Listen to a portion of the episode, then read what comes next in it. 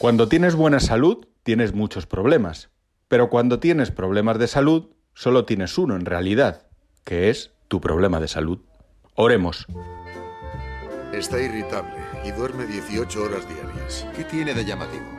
La hipersomnia suele ir acompañada de irritabilidad en pacientes depresivos. Cierto, pero irrelevante. No es depresión. Echo muchísimo de menos la serie House. ¿Por qué hasta Goma Espuma tiene su reencuentro pero Greg y su amigo Wilson no? ¿Por qué se me priva de la doctora Caddy, de Chase y Cameron? A ver, ¿por qué? Necesito esa mandanga autoinmune. Quiero lupus y vasculitis en prime time. Episodios idénticos entre sí, muy autoconclusivos. Hugh Laurie con el cartón tapado. Si vuelve me encantará, aunque no la veré por falta de tiempo. Oye, duerme 18 horas al día. Fiebre. La depresión hospitalaria no provoca fiebre. Podría estar enferma y deprimida. ¿Está enferma? Maldita sea. ¿Cómo no se me había ocurrido? Sí, a eso iba.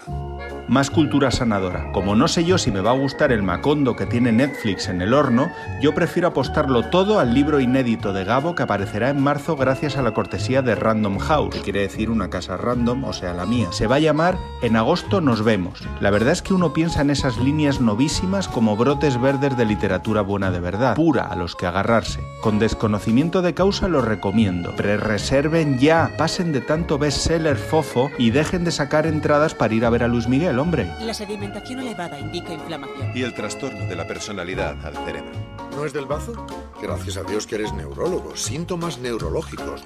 Esto va a ser del cerebro. Información de servicio. Si te tuerces el tobillo, te receto frío. O sea, que te vas a ver la Sociedad de la Nieve. Ahí te dan tu dosis de retrato psicológico de personajes, fotografía emocional e ibuprofeno Bayonil 600. No la he visto. Si por el contrario padeces de frío filomeno, ve a ver en unos días Viaje hacia el desierto, la nueva cinta de Margaret von Trotta. Bota y bota la pelota. Y ya nos dice si ese nudo de relaciones afectivas e intelectualoides resulta delicada y elegante, prenda de alta costura o empalagoso fardo. Guau.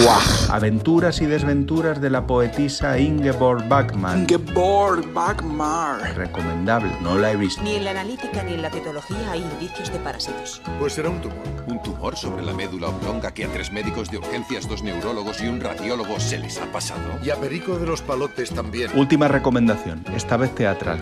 The Book of Mormon. Mormón. Hello, my name is Elder Price, and I would like to share with you the most amazing book. Hello, my name is Elder Grant. No se pierdan a Jan Buxaderas y Alejandro Mesa, magistralmente dirigidos por David Serrano después de que Serrano dirigiera Billy Elliot, Gris, Matilda y otras tantas.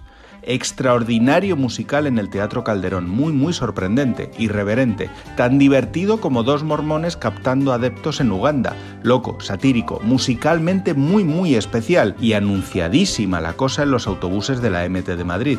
No he podido ir a verlo. Pero me encanta. Chao. Pero qué risa. Repetid los análisis y otra resonancia del mesodiencéfalo de 2 milímetros. Y comprobad si tiene madrastra. Tanto sueño se asocia con manzanas envenenadas.